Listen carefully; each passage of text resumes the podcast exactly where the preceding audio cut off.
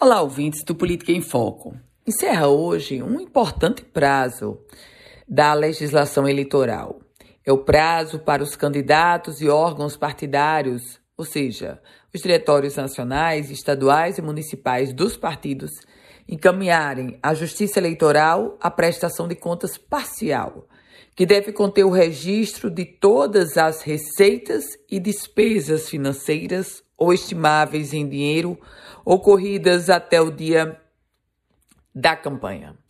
A não apresentação parcial ou seu encaminhamento com registros que não correspondem à efetiva movimentação da campanha, isso pode representar irregularidade grave, que inclusive pode, pode contribuir para a desaprovação final das contas do candidato.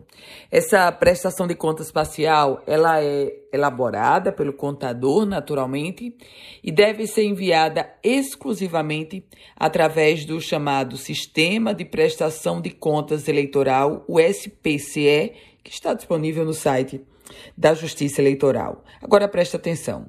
Você pode dizer assim: "Ah, Ana Ruth, Muitos candidatos têm as contas aprovadas com ressalvas, isso não dá em nada.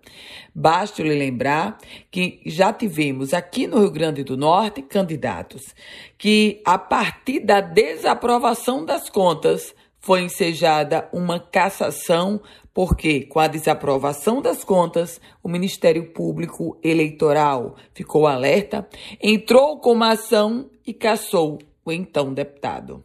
Então, portanto, esse prazo, longe de ser apenas uma data regulamentar ou burocrática, se faz importante nessa corrida eleitoral.